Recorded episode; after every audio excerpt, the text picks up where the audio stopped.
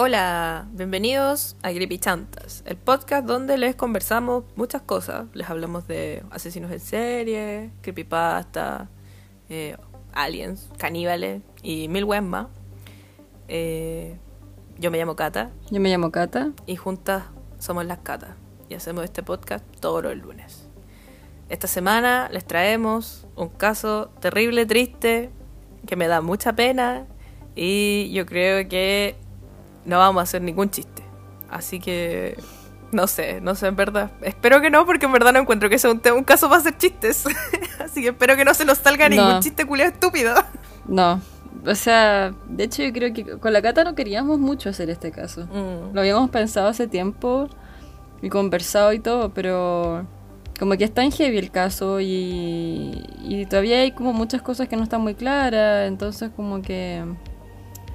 Sí, pues. Y aparte nosotros también hacemos un poco humor con las cosas que hablamos, entre comillas, humor, Claro. el humor. Eh, no, pero a veces tiramos como pseudo tallas fomes y no es como un caso para en verdad hacer ninguna talla. Así es. Eh, Entonces, Mm. pucha, les avisamos desde ya que si están teniendo un mal día o si no quieren así como bajonearse, quizás se pueden saltar este capítulo porque va a ser un poco triste y pesado, encuentro yo. Así que, eso. Están, están avisados. Primer aviso. La primer talla culia mala, ya, perdón. Eh, esta semana les vamos a hablar de Hans Pozo. Eh, un caso que igual es como medio reciente, o sea, no es reciente, reciente, pero es del 2006. ¿Tú, Cata, qué estabas haciendo el 2006? ¿En qué Iba en sexto básico. Estaba, ¿qué estaba haciendo? Estaba viendo Inuyasha. Estaba viendo Inuyasha y estaba metiéndome en Naruto. Estaba empezando a ver Naruto. Así que estaba en toda mi época de ser una enferma de mierda. En las pastas. En las pastas. otaku. Puta, sí, en las pastas brígidas. En las pastas otaku. Y me gustaba un compañero que se... un compañero que se parecía a Sasuke. bueno, eso. ¿Y tú qué estabas haciendo el 2006, Catalina? Yo estaba en primero medio, el 2006. Ah, era inconsciente. Pero igual en primero primero medio medio. uno es como ahueonado. Ah, yo era terrible pesada en primero medio, era como la pesada del curso. Oh, Era como, era como la, sí, era la pesadita, pero eh, lo que sí recuerdo, yo recuerdo bien este caso. Uh, yo no me acuerdo. O sea, no sé si, no sé si, o sea, no sé si decir bien, ¿ah?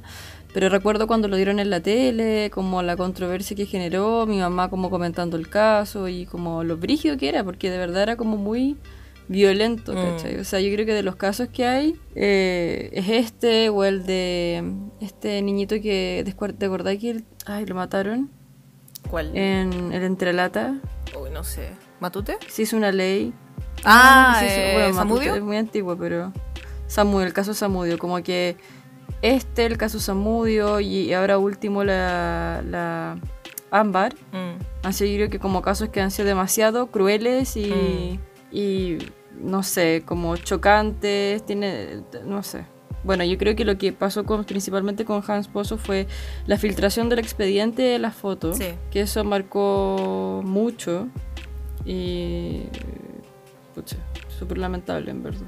A mí me da mucha pena este caso porque siento yo que Hans Pozo es una de las personas dejadas de la sociedad y es una de las personas que, que existen a día de hoy en Chile y que hay así como no sé no sé cómo explicarlo pucha yo soy de Puente Alto y a mí me ha tocado toda la vida ver cómo estas cosas estas, estas cosas bien difíciles de explicar así como bien de cerca y por ejemplo mi hermana trabaja con niños del Sename y, y es como fuerte igual pensar que, que esto pasa hasta el día de hoy y que hay niños que, que desde el nacimiento están destinados casi básicamente a tener unas vidas terribles como las que tuvo Hans Pozo. Y como que me duele, así, me da mucha pena. Y me angustia caleta.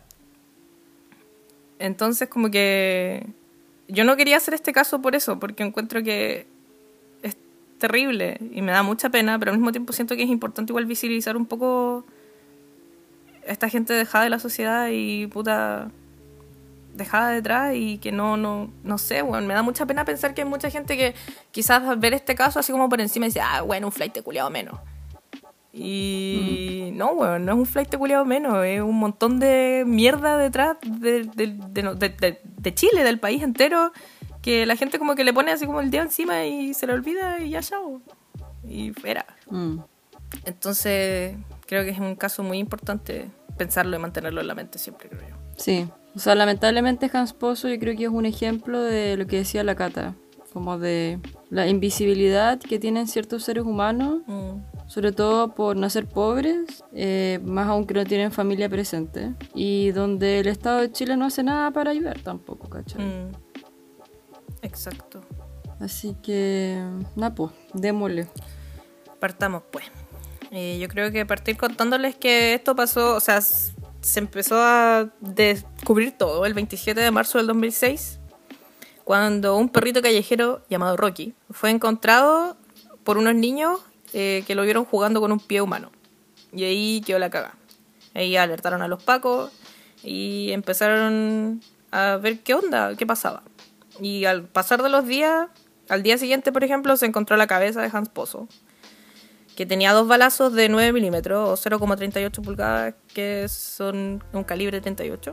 Eh, y tenía extirpadas las mejillas, o sea, tenía cortes en las mejillas y extirpada la nariz, lo que siento que da a entender que estaban evitando que se reconociera a, de- a toda costa, Claro. que no se supiera quién era y onda, imposible encontrar una víctima o un culpable. Después, el 29 de marzo, encontraron los brazos y las piernas de Hans, eh, pero con los tatuajes extirpados, excepto por un tatuaje, que era un cupido. Y ese lo usaron, sacaron fotos y lo llevaron a las cárceles de Santiago. Y empezaron a. o de Chile, no sé si de Santiago o de Chile. Pero la cosa es que lo llevaron a las cárceles y empezaron a preguntar en la cárcel, así como que sí, que reconocían el diseño. Pues y un loco lo reconoció. Y al reconocerlo se dieron cuenta que el tatuaje fue hecho dentro de la cárcel. Y por lo tanto, los archivos de Hans estaban en la gendarmería. Y ahí pudieron de alguna forma encontrarlo más rápido, así como quién era la víctima. Después, el 2 de abril, encuentran las dos manos en una bolsa. Y en estas manos, las huellas digitales habían sido extirpadas y también habían como quedaron unos pequeños colgajos y como alrededor de las huellas digitales, como las yemas. Y a partir de esas yemas pudieron reconstruir lo, el resto de las huellas digitales. Y bueno, qué brígido cómo funcionan las pericias de, de los peritos, las pericias de los peritos. como que me sorprende que sean capaces de reconstruir así de, de algo tan pequeño una huella tan brígida. Y me, Mm, no, yo no sé cómo yo no lo entiendo. Y me alegra que en Chile tengamos base de huellas de datos igual. Como que siento que l- acá en Japón, por ejemplo, eso no Mm. Existe que y me da mucha rabia. Eh, eso, eso, algo me acordaba que tú me habías comentado de que había un país que no existía, era Japón. Sí. Bueno, en más países yo creo, no solo acá. Yo creo que en varios países Mm. debe no existir lo de las huellas digitales, pero me alegro que en Chile lo tengamos porque es súper útil, encuentro yo, sobre todo en estos casos. Mm. Dentro de las cosas malas que tiene Chile, no, perdón, dentro de todo lo malo que tiene Chile hay cosas buenas. Sí. Y una de esas yo creo que es ese, el registro de huellas dactilares y, el ser- y todo el tema del root. Mm. Como que siento que son súper ordenados en ese sentido. Sí. Como que tienen una base así como de datos ordenada. Sí, pero también me da rabia que el root sea súper vulnerable. Como que tú podías encontrar el nombre, con el puro nombre de alguien, podías encontrar su root, su teléfono, su dirección. Y lo digo porque he buscado gente así, entonces sé que se puede. No, no, no, pero yo lo decía más en el hecho como de, no sé, pues imagínate, nosotros tenemos dos nombres, algunos hasta tres Claro, y dos apellidos. Claro.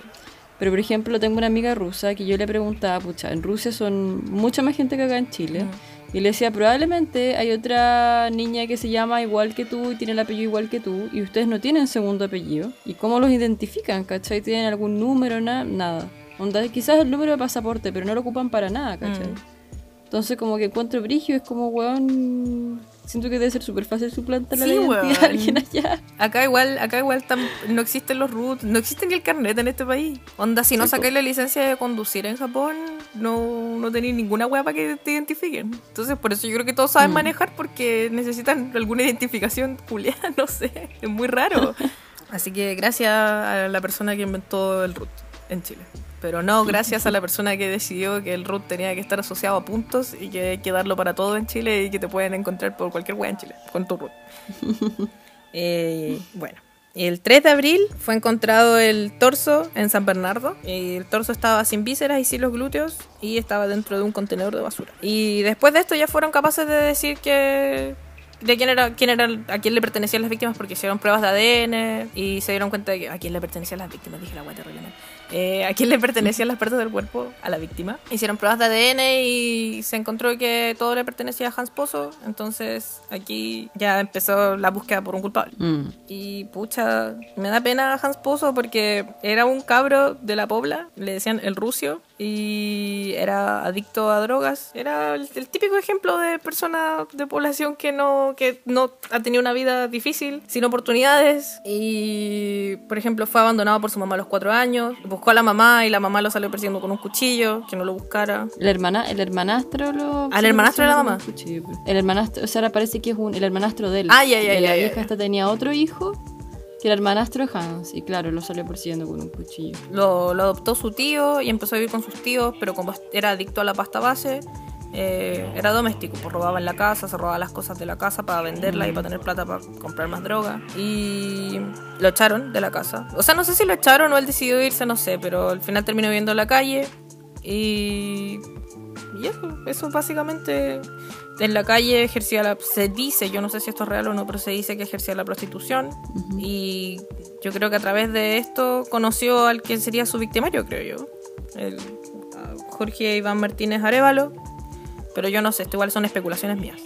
¿Qué opinas tú, Catalina? Lo que yo recuerdo al menos, cuando en 2006, cuando escuché de, de este crimen, lo que más se decía en la tele era que había sido justamente ese el problema, como que Hans Pozo lo había, no reclutado, no es la palabra, pero como que Jorge Martínez había hecho uso de lo, no sé, pues, de- del, ay, del trabajo sexual que, Mm. que hacía Hans, ¿cachai?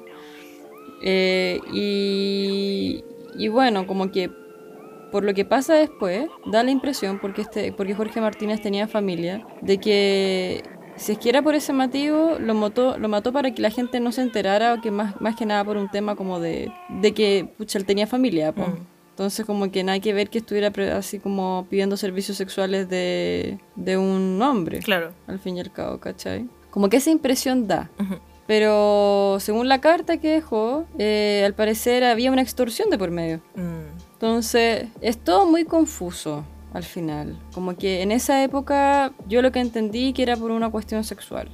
Claro. Pero el hermano, por ejemplo, eh, que leí en, en otra parte, él decía que ponía las manos al fuego y que su hermano no era homosexual y de que si es que lo había hecho había sido por un tema de plata. Simplemente, ¿cachai? Claro. Que no es lo que se dice porque dicen que sí trabajaba sexualmente cerca de Plaza Armas, entonces no, no entiendo muy bien qué onda. No sé, es muy raro. Hay como varias teorías. Yo, por ejemplo, hoy día en la mañana antes de grabar estaba viendo tele, o sea, estaba viendo tele chilena en YouTube. Y, por ejemplo, habían dos reportajes que eran como por los 10 años de la muerte de Hans Pozo. Y la cosa es que en ambos reportajes decían cosas muy así como ambiguas, encuentro yo. Decían, por ejemplo, que tenían una relación Claro. y decían que era una relación sentimental.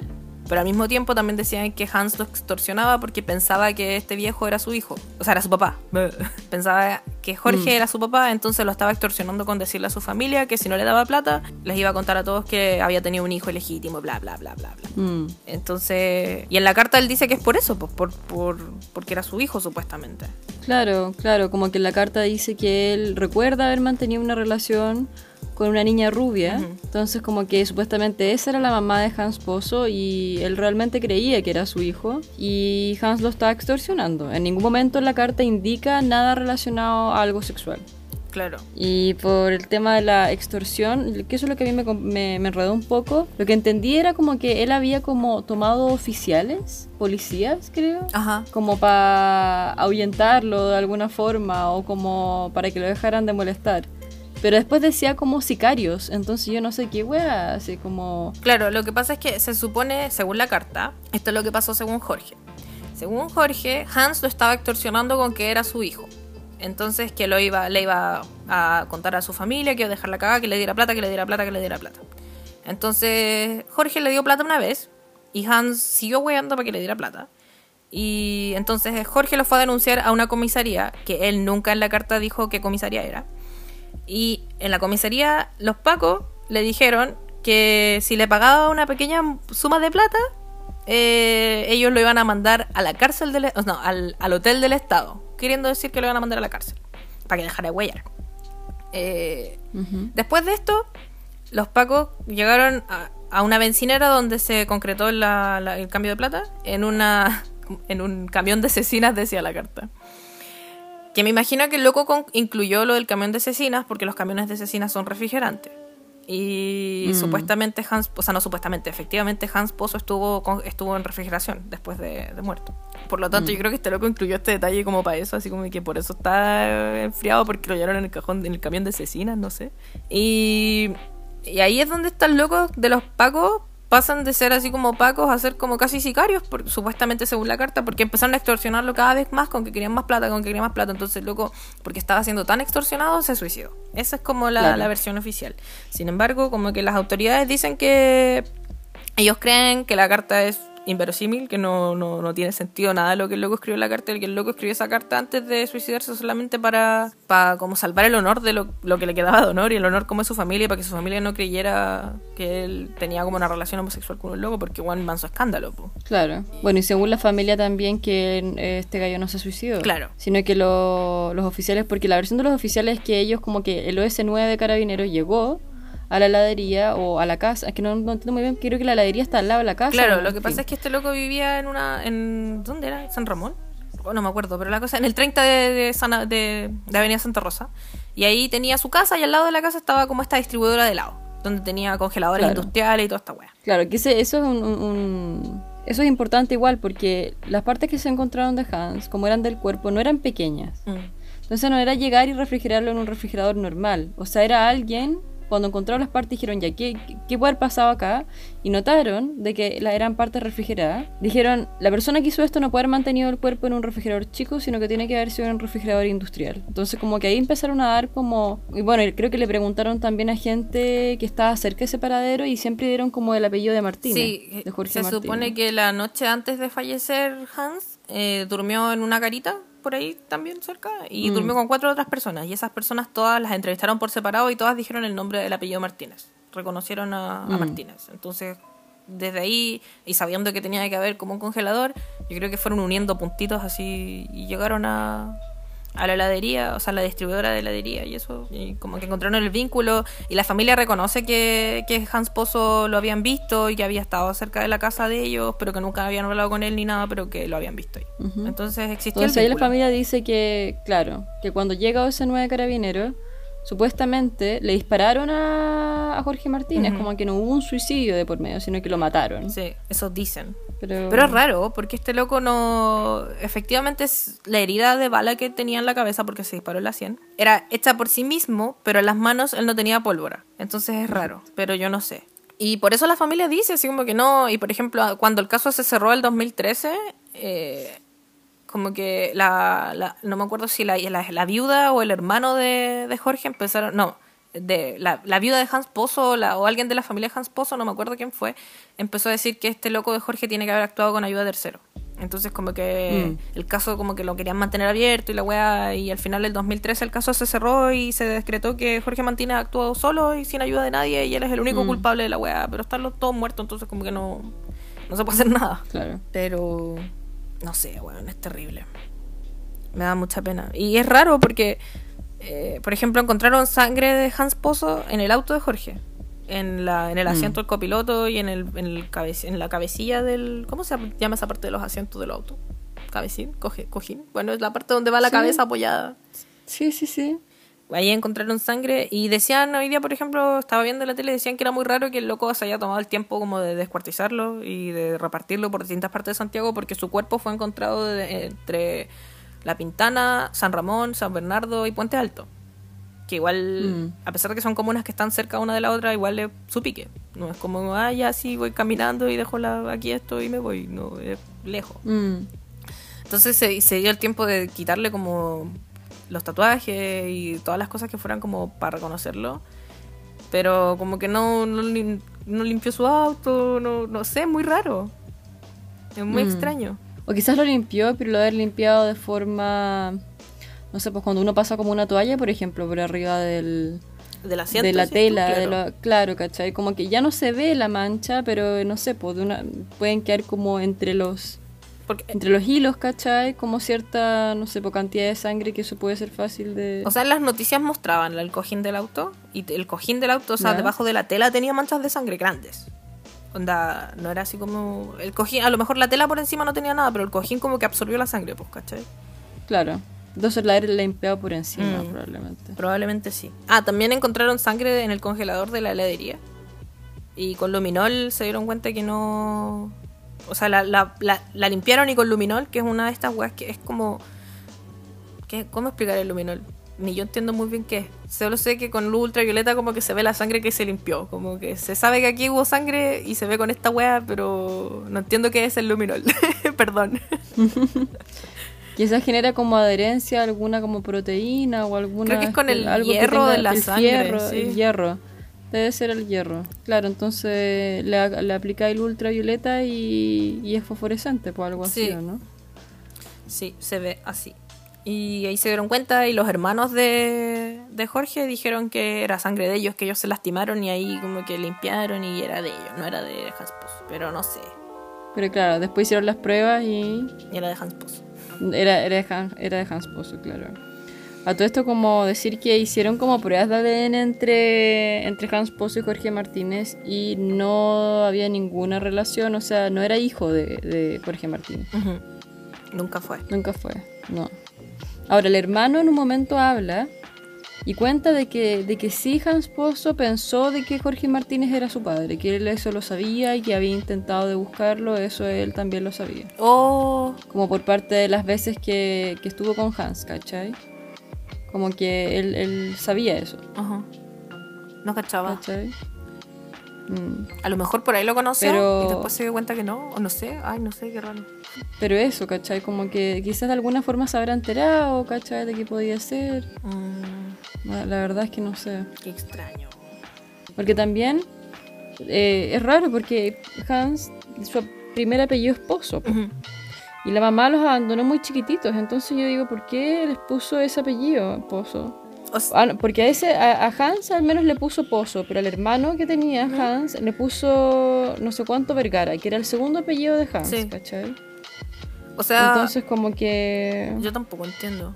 Pero el tío que adoptó a Hans, su apellido era Pozo, el tío de Hans. ah sí, Sí. ah ya Entonces, quizás por Entonces, ahí. quizás ahí está el claro puede ser Mm, me tinca que por ahí va. Y algo más les iba a contar. Ah, que este caso fue extremadamente mediático. Así, pero agiladamente mediático. Yo, imagínense, yo en ese entonces tenía 11 años y yo no recuerdo qué pasó el caso, pero sí recuerdo los chistes, sí recuerdo eh, las tallas continuas sobre el caso. Tallas que yo le escucho a gente vieja hasta el día de hoy que me da como rabia. yo a diferencia de la Cata mm, como que la Cata me contó esto y yo quedé para la cagada porque yo nunca había escuchado esas tallas La dura. nunca nunca Qué brígido. ¿Por qué será? de verdad Qué raro. no sé ¿Serán cosas Nunca puentealtinas? se lo he escuchado ni, ni a, ni a gente de, ni a- al menos cercanos míos, nunca. Porque me hubiera llamado la atención porque lo encuentro como súper. no Oh, sé, yo, me acuerdo que me acuerdo que hasta una profe en el colegio una vez lo dijo, me acuerdo que una vez una profe dijo así como que estaba explicando en una weá y de repente me dice, "Ya, pero vamos por parte", dijo Hans Pozo. Y yo como que en el momento no entendí, pero ahora grande como que lo reflexiono y es paloyo, porque es como weón, es Mm. un cabro que murió de una manera terrible. Y esta vieja Mm. culiada que nos está haciendo clase está haciendo un chiste sobre la weá. Onda, es como que, weón, ese cabro podría ser cualquiera de nosotros. Que somos los mismos cabros. Mm. Puta, yo no soy de una población de Puente Alto, yo soy solo de Puente Alto.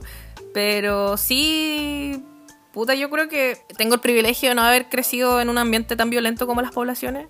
Pero sí vi las mismas weas yo creo que se ven en las poblaciones. Entonces cerca de mi casa sí se escuchaban balazos, llegaba la, la merca de repente y se escuchaban los los fuegos artificiales. Aunque dicen que en verdad los fuegos artificiales no son por merca. No sé, no sé, porque yo reitero, yo no soy de Pobla, entonces no cacho eso.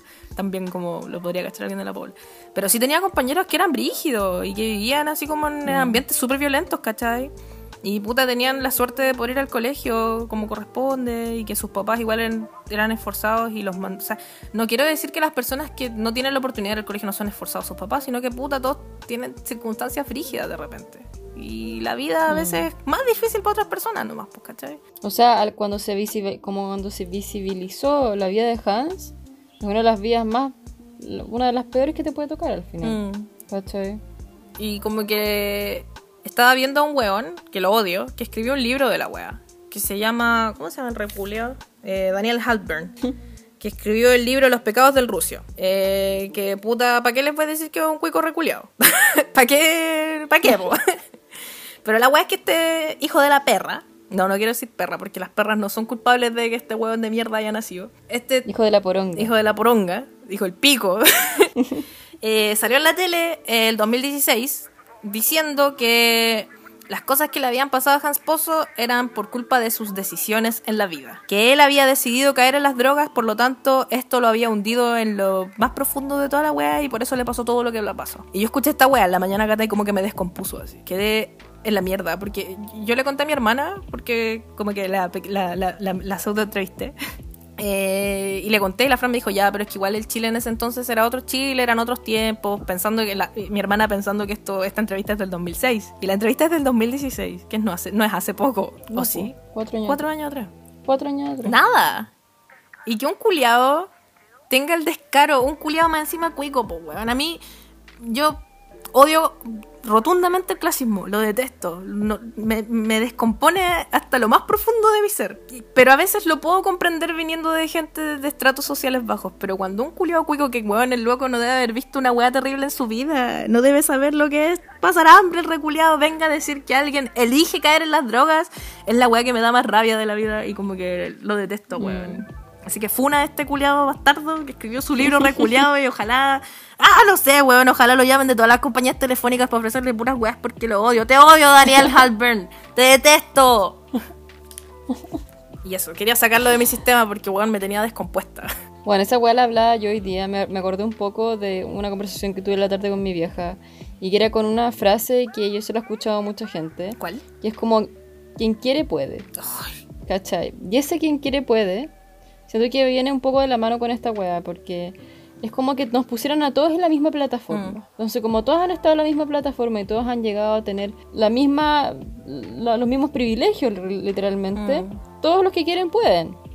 Esa frase va perfecto con gente que ha ido a colegio privado, que vive ahí arriba, que tiene la plata para pagar la universidad, ni siquiera entrar a un CAIA, nada, ¿cachai? Mm. Esa frase va perfecta con el quien quiere puede. Pero no le puedes decir eso al Chile que hay hoy en día, que es más desigual que la concha de tu madre, ¿cachai? Sí. Obviamente que son elecciones de la vida, pero weón, onda, no podéis comparar a alguien que no ha visto otra realidad. ¿Cachai? Claro. Onda como... No sabéis tenía nada más, en la weón. vida. No, no hay- pues, no- literalmente Weón, no he visto nada mamá, más. Weón, weón, tu familia, que es algo primordial en la gran mayoría de bueno, en, la- en mucha gente, tu mamá sobre todo, weón, te abandona. La sociedad te abandona. Todo el mundo te abandonó. ¿Qué? Weón, ¿qué más vaya a hacer, cachai? Todo el mundo te dice que eres una lacra en la sociedad. ¿Qué decisiones puedes tener en tu vida, weón? Onda como... Naciste condenado. Na- naciste Literal. condenado, no. Y sí, hay, cierto, hay ciertas personas, ciertas personas, eh, contadas con, no sé, la de la mano, y que a mí me da mucha rabia también porque siento que la gente toma a estas personas y las pone como ejemplo y dice, pero si esa persona pudo y salió como del hoyo, ¿cachai? Todos pueden. Mm, No es así, weón. no. Porque todos tienen circunstancias distintas, todos tienen personalidades distintas, tienen caracteres distintos. Hay alguien que le decís, bueno, esto no se puede hacer y va a tener más ímpetu y más lo va a querer hacer. Y otra persona que no tiene suficiente, no sé, eh, personalidad o, o, bueno, mil weas que te pueden haber pasado en la vida. Va a decir, chucha, no se puede y no se puede, ¿cachai? Y le cagaste la vida, le cortaste las alas, ¿cachai? Entonces, como que esa wea de las decisiones y todo, hay que, weón, uf, es una suma de cuestiones, una suma de, de la vida de la persona, o sea, no se puede decir algo así. No. Y lamentablemente Hans Pozo, eh, si ustedes buscan la historia, es triste. No es como que se sepa en detalle, al menos yo lo que leí Mm. no es como un detalle, un, un detalle de, de cada año de Hans Pozo, pero el resumen ya es súper terrible, súper triste y, y es el ejemplo de, bueno, de niños dejados por la sociedad que no tienen otra opción y que pucha robar es su, quizás su opción, ¿cachai? Y, y la droga es la cercanía que tienen a bueno, no pensar, ¿cachai? Mm, sí. Nada más que eso. He dicho. Es literalmente lo que dijiste tú. Estoy enojada. A mí igual me enoja Caleta y me da mucha rabia. Me- me- reitero, me descompone. Por ejemplo, a mí me descompone Caleta cuando la gente usa la palabra flight como insulto y esto es como mi lucha personal. Sí, la cata, yo debo decir que yo nunca lo había pensado mucho y hasta el día de hoy a veces se me sale. Pero desde que la cata me lo dijo y me lo hizo ver, eh, cada vez la ocupo menos. Eh, la palabra flight como cualquier eh, adjetivo a, no sé, X wea. Porque es brígido, porque pucha, uno sabe lo que es un flight. Tú, Mm. todo el porque yo me acuerdo cuando le dije esto a alguien la primera vez, como que ya, pero ser flight eh, no tiene nada que ver con la plata. Pero sí tiene que ver, po. Porque todos sabemos lo que es ser flight, ¿cachai? Todos sabemos que un cabro de la pobla que habla así chihuahua y que no tiene educación y que es ordinario y que roba y todo, lo- ese es un flight. Todos sabemos que es un flight, ¿cachai? Bueno, no necesariamente roba, pero sí todos sabemos lo que significa ser flight. Y tú no vas a ir a decirle a un cuico culiado que es un flight, refiriéndote a, a que, a, a- ¿cachai? A la wea. Es como esta mierda cuando salió en la tele, siempre lo uso como ejemplo. No es lo mismo, pero no- ni nunca es mi intención ponerlo en la misma balanza porque claramente no es lo mismo. Pero cuando salió esta mierda en la tele de que eh, maricón es el que le pega a las mujeres, Mm. como tratando de cambiar el significado de la palabra, no, weón, todos sabemos que la palabra maricón es una, una mierda de palabra que se utiliza para insultar a la gente homosexual. Y, en- y yo creo que esa weá no va a cambiar nunca. Intentemos darle el significado que le tratemos de dar. Y por eso me da rabia que la gente use la palabra flight como insulto, porque está insultando a un montón de gente, usando la realidad y la situación de un montón de gente que no tiene mucha elección sobre el tipo de vida que lleva y que no conoce normalmente otra vida como insulto. Mm. pero bueno, esas son weas que pienso yo. weas que se me ocurren a mí. Igual entiendo que. Está bien, yo te encuentro la razón. Igual entiendo que es difícil sacar como palabras que yo, por ejemplo, ahora trato de no usar mucho las, lo- las palabras femeninas como insulto, onda perra, puta y esas cosas porque... Ah, yo las detesto. Las odio. No puedo con esas palabras. Pero a veces se me salen y me da rabia conmigo cuando se me salen, pero las trato de evitar. Mm. Por ejemplo, para mí el- una cuestión como súper fuerte, escuchar como el hija de puta, para Mm. mí esa weá Es una weá extremadamente fuerte. eh, y es como, weón, onda, no, no entiendo. No entiendo por qué salió, por qué existe esa palabra. Porque yo creo que es porque la feminidad está asociada con cosas negativas y como que las putas son como la forma más, entre comillas, desde el punto de vista de los hombres quizás, es como la escoria más baja de Vulgar. vulgar de ser mujer. Entonces por eso es como un insulto fuerte. Mm, Me imagino que por ahí salió. sí, probablemente. Pero las palabras generan realidad. Yo creo que igual es importante pensar en cómo decimos las cosas. Igual hay cosas que no son tan así como tan profundas, creo yo, pero no sé, igual es como, por lo menos para mí es fuerte escuchar a alguien decir que alguien es flight por cualquier cosa, no sé, pues onda, así como que no sé, te pusiste, no sé, una polera culiada media, así como media kuma y que te digan, ay, que te vi flight. Es como que, weón, ¿qué tienes? Y si soy flight, ¿qué tiene? ¿Qué tiene de malo que sea flight si soy flight, weón? ¿Por qué estáis usando mi realidad como una wea negativa? Eso es lo que me molesta, ¿cachai? Mm, Y sobre todo, puta, a mí me ha pasado toda la vida. Pues si tú eres de Puente Alto, yo creo que si es que alguien nos escucha desde Puente Alto, probablemente también le ha pasado que tú decís que eres de Puente Alto y la primera weá que pasa es que te dicen, ay, Puente Alto, ay, allá roban, ay, ay, cuidado con las cosas. Bueno, yo cuando entré al Duoc, unas culias inventaron que yo robaba y que era mechera solamente porque supieron que era de Puente Alto. Y a mí no me da vergüenza ser de Puente Alto. De hecho, yo amo Puente Alto, es mi comuna de mi corazón, es mi pasión. Siempre que puedo lo digo, porque también me ahorro juntarme con gente culia clasista cuando digo que soy de Puente Alto. Porque como que si me dicen esas vueltas que yo ya no los conozco. pero pero es Pero Cata, yo terrible. creo que de- con, con las últimas weas que han pasado en Chile, yo creo que el máximo insulto es que te digan que eres cuico, weón. ¡Sí! ¡Bien! ¡Ujú! En este momento yo creo que lo peor que te digan es que eres cuico, weón. Pero hay cachado que los cucos culiados como que ahora dicen que hay, que eh, nos están discriminando a nosotros. Nos están discriminando Sí, para po, discriminación ¡Ah, los inversa, po. Discriminación inversa, pues, weón. Discriminación. White privilege, Ah, porque, weón, la discriminación inversa no existe. Si es que alguien en este podcast, o sea, si es que alguien que nos escuche cree que la discriminación inversa no existe, que la discriminación inversa existe, eh, váyanse. Dejen de escuchar. váyanse. Están cancelados de este podcast. La, la discriminación inversa no puede existir porque los grupos de poder no pueden ser discriminados. Los grupos de poder que tienen el poder no pueden sufrir discriminación porque tienen poder. Sí, po. Sí, pues, o sea, solo desde un privilegio podéis discriminar. Exacto, exacto. Entonces no se puede dar vuelta a la weá. Los negros no pueden discriminar a los blancos porque han sido eternamente perseguidos. Los pobres, las gentes normales, no podemos discriminar a los cuicos porque ellos tienen el poder y ellos son privilegiados. No pueden sentirse discriminados, solamente sienten el sufrimiento de años de desigualdad y de ser unos tontos culiados. Pero ahora, volviendo después de que nos fuimos la media retórica, onda de que estos son los temas, esos son los temas que hablamos con la cata ese, pues, Sí. weón, que nos quedamos ahora hablando esta wea. Eh, y que de hecho por eso no queríamos hablar de Hans Pozo, porque esto nos genera. Exacto. Es como la es como el ejemplo de desigualdad, el ejemplo de invisibilización del Estado, el ejemplo de, weón, onda, ser una escoria en la sociedad. Porque naciste ahí nomás, pues, weón, ¿cachai? Y mucha frustración porque hay gente que no puede ver esta weá. y Yo no entiendo, de verdad no lo puedo entender. Es como. Tú veis una noticia de un cabro flight que murió y dices, ay, qué bueno, un flight menos. Es como, weón. Esa es la típica. Weón, es una persona. No es un flight menos, es una persona que murió y que probablemente no tuvo ninguna otra oportunidad y que no conoció nunca otra vida. Mm. Y es triste. Conste que con la gata no estamos como a favor de que roben. No. Ojalá los asalten a todos. No, no es, esa no es la idea, pero No. si vienen a pensar que estamos así como pro asalto. Avalando los robos. Claro, no, no, no, no, no, no. Lo encontramos terrible, pero también hay gente que no tenía otra realidad en la vida, ¿cachai? Sí, po. Entonces como que es súper compleja la situación, esa es la cosa. Es súper compleja la situación. Yo me acuerdo que en el colegio, a este nuevo saliéndonos del tema, pero es que no, no puedo evitar no pensar en este cabro. Tenía un compañero que era repitente. Tenía, había repetido como tres años. Y el loco también era, reitero, no era mi, mi colegio, ni mi sector, ni nadie de mis conocidos es de población. Pero puta, igual hay delincuencia y violencia en todo Puente Alto, encuentro yo. En cualquier parte es como fácil encontrar algo así. Y la cosa es que este cabro vivía más o menos cerca de mi casa. Y era nuestro compañero, y era repitente, y todos sabíamos que el loco robaba, y que era doméstico, y que hacía mil... Creo que creo creo que estaba metido en la marihuana, pero no estoy segura, no me recuerdo bien. Pero era, más, era como uno o dos años más grande que nosotros. Y él se hizo bien amigo de una compañera. Ay, aquí diciendo nombres culiados y después demandar.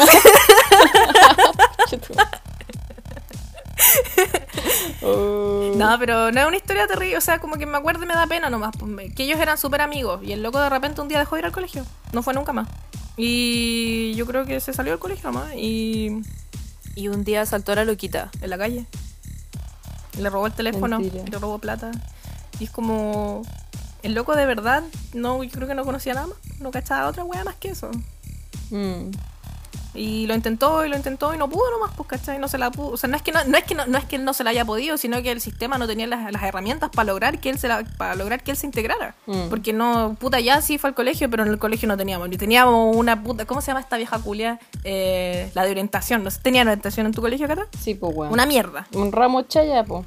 Nosotros teníamos esa mierda de orientación y esa vieja era como, no sé, como la supuesta, entre comillas, psicóloga del colegio, que era una vieja culia facha que de- decía que las mujeres éramos una cerradura.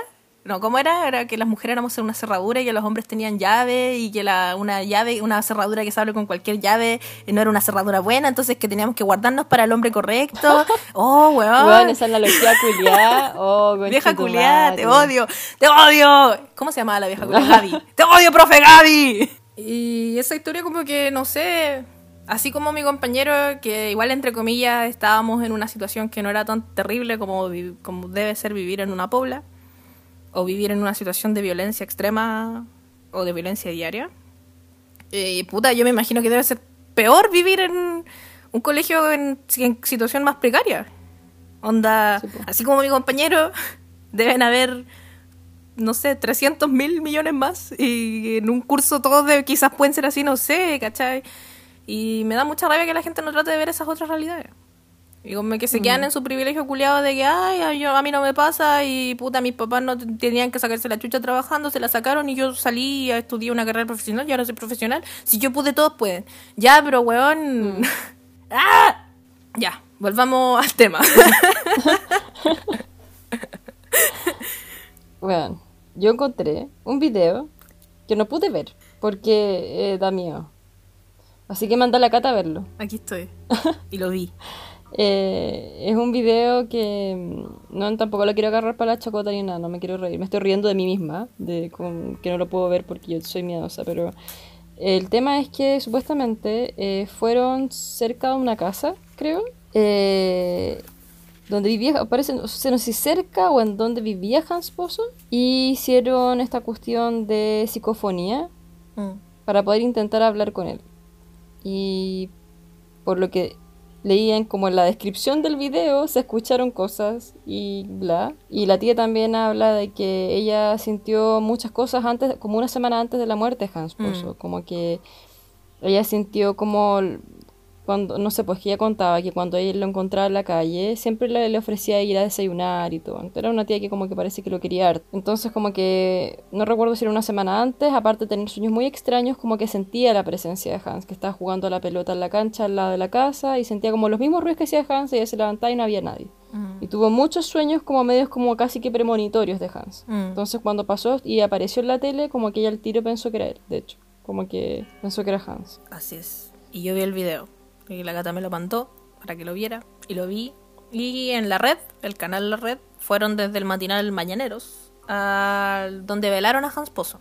Y se supone que él pasaba ahí como que era como una sede de eventos, del, como la, la sede de la Junta de Vecinos, por así decirlo. Y el, el- el loco pasaba ahí, pues, ¿cachai? Y eh, resulta que entraron y grabaron al principio como una pequeña psicofonía y se escucha como ruido raro.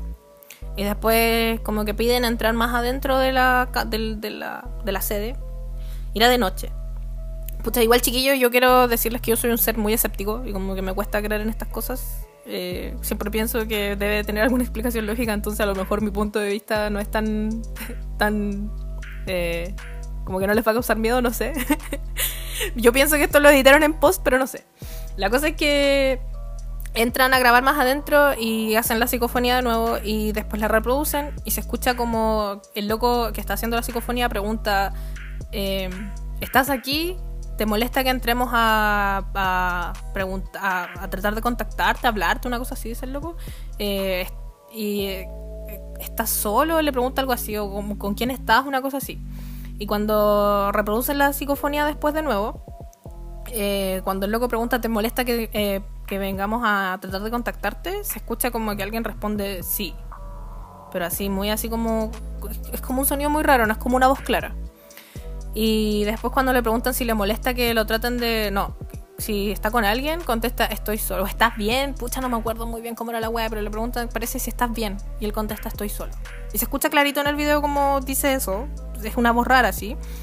Y en el video le ponen subtítulos, pero la tía que está ahí en el minuto mientras están reproduciendo entiende todo clarito. Porque a veces me pasa con estos videos de, cacof- de psicof- cacofonía, de psicofonías, que siento que los subtítulos son como medio sugestionantes. Pues, claro. mm. Pero para mí el hecho de que la tía haya escuchado como en vivo lo que estaban diciendo, quizás puede ser como más así como real, quizás, que no está sugestionada y que entendió de verdad lo que estaban diciendo.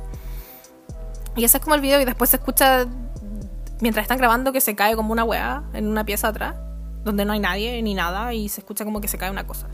Y piensan que dicen y ahí termina el video. Y se dice que puede ser el fantasma de Hans Pozo. Y no sé, es raro.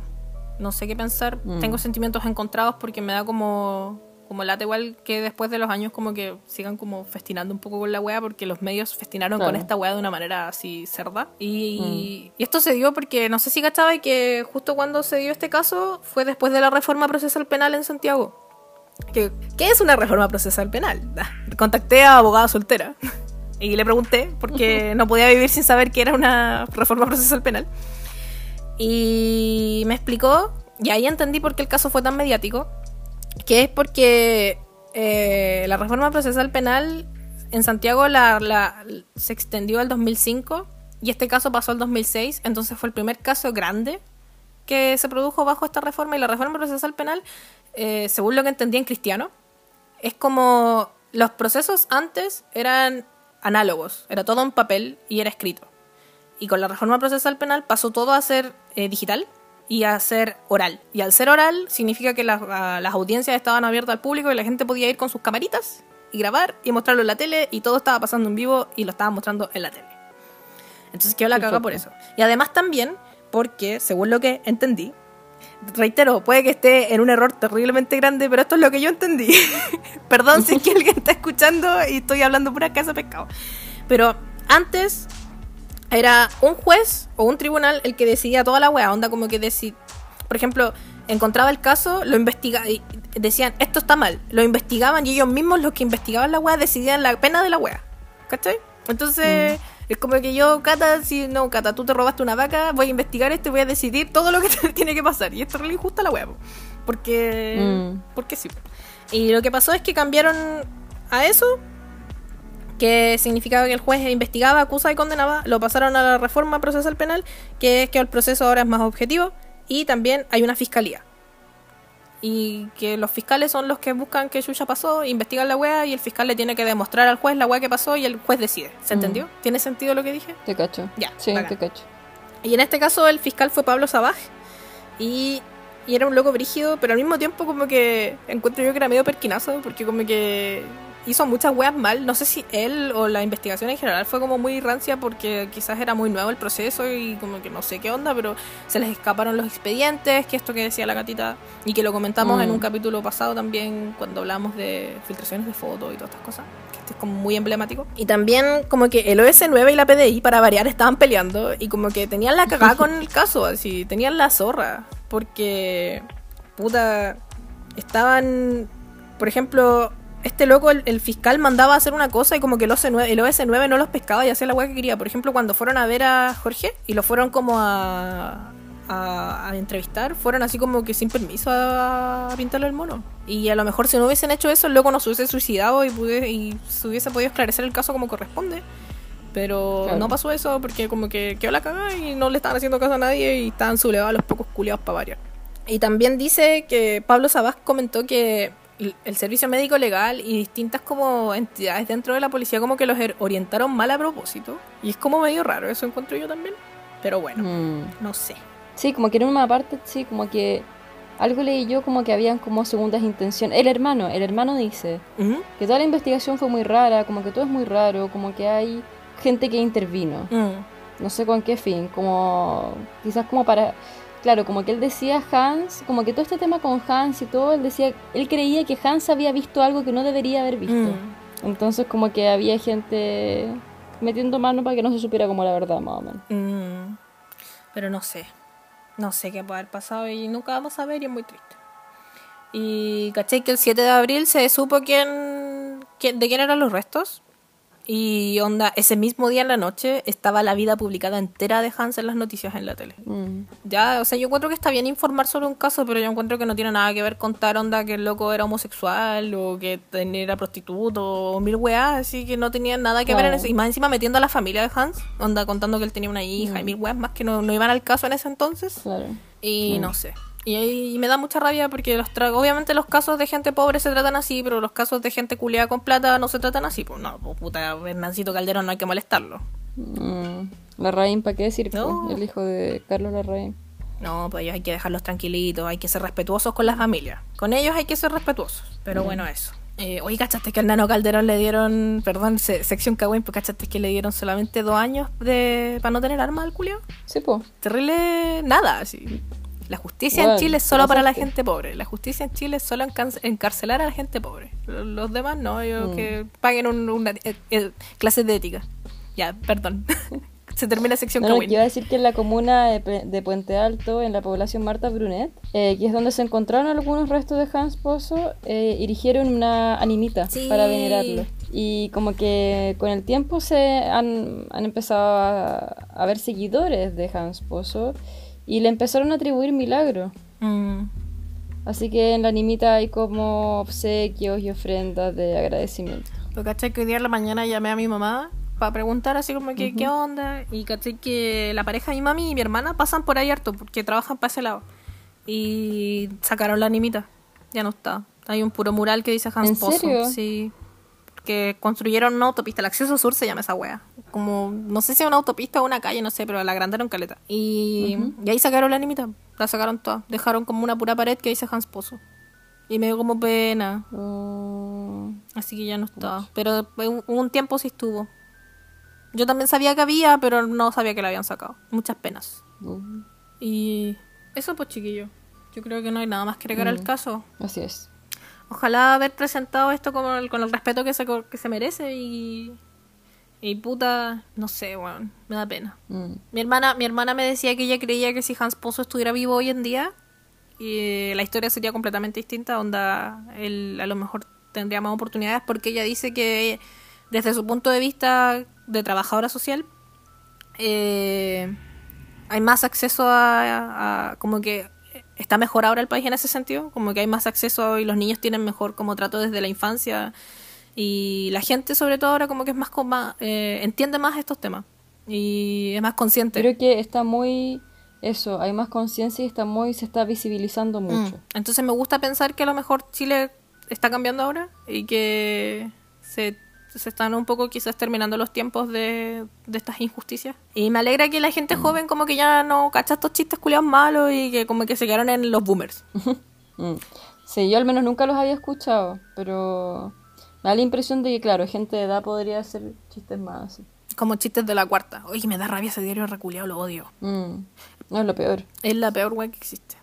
Eh, oye, caché que se me había olvidado comentarles que uno, un ex oficial, como que filtró un montón de información de este caso en el Morandé con compañía. Onda, ¡qué chucha! ¡Ah! Este programa culiao Te facho. Ojalá fuera una broma catalana. Es una broma. Concha tu madre. Weón, ¿por qué?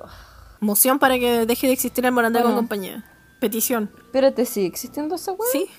Bueno, igual yo no estoy viviendo en Chile, entonces no sé, pero hasta donde tengo entendido, existe hasta el día de hoy. Un programa culiado. Yo juro de guata que no. O no sé, averiguación. Ay, cuéntenos, ¿existe el, mor- ¿existe el Morandé con Sí, compañía o no? Existe, ¿no? Porque yo no, no sé, la cata vive en Japón y yo no tengo tele. Entonces como que Desactualizadas, ambas. la cagó. Puta, yo creo que sí existe, pero no sé. Igual, no sé. Me alegro que mi mami nunca me haya dejado ver esa wea. En mi casa no se veía esa mierda. Así me alegra mucho. Una mujer muy sabia. Pucha, en mi casa no se veía, pero mi ex lo veía cuando tenía la oportunidad y estaba yo ahí presente. Oh, qué asco, Cata. qué bueno que terminaron. Sí, weón, ¿de dónde salía? eh? ¿De dónde salí? Te pasaste. no, qué terrible ver ese programa culiado. La... La cagó. ¿no? Oh, qué horror. Me acuerdo que yo las únicas veces que lo vi es en la casa de mi madrina, que ahí lo veían. Y yo iba para allá y a veces me quedaba y ahí lo, y lo veía, pero como que no entendía el chiste, porque era como que ya, pero ¿qué tiene de chistoso? No entiendo. Porque no entendía el Mm. doble sentido. Pero bueno, en esta nota de Morandé con compañía, una nota alta, programa culiado malo, eh, yo creo que los dejamos chiquillas. Mm, Cuídense, no sean clasistas, por favor. Y mm. eso. Y tampoco racistas, ya que tenemos mucha... Al Sí, menos acá en. Chile está llegando mucho extranjero, por favor no son racistas. Sí, bueno, y no solo con los extranjeros, sino que dentro del mismo Chile también están los mapuches y muchas otras razas dentro de Chile que son, eh, ¿cómo se llama? Víctimas de racismo todos los días, yo creo. No por nada existe el Mm. insulto indio culiao, que es un insulto terrible y que deberíamos eliminarlo de nuestras bocas. Yo no lo uso, así que estoy contenta. Yo tampoco, nunca lo he ocupado, así que estoy tranquila hasta el momento. Sí, tranquilidad. Así que eso. Cuídense, chiquillos. Que estén bien, que tengan bonita semana. Eh, lo sentimos por el capítulo pesado, pero es necesario a veces hacer una pausa a las tallas culias malas Es necesaria la gravedad. Sí, somos graves. Hoy, hoy somos graves. que estén bien. Bye bye.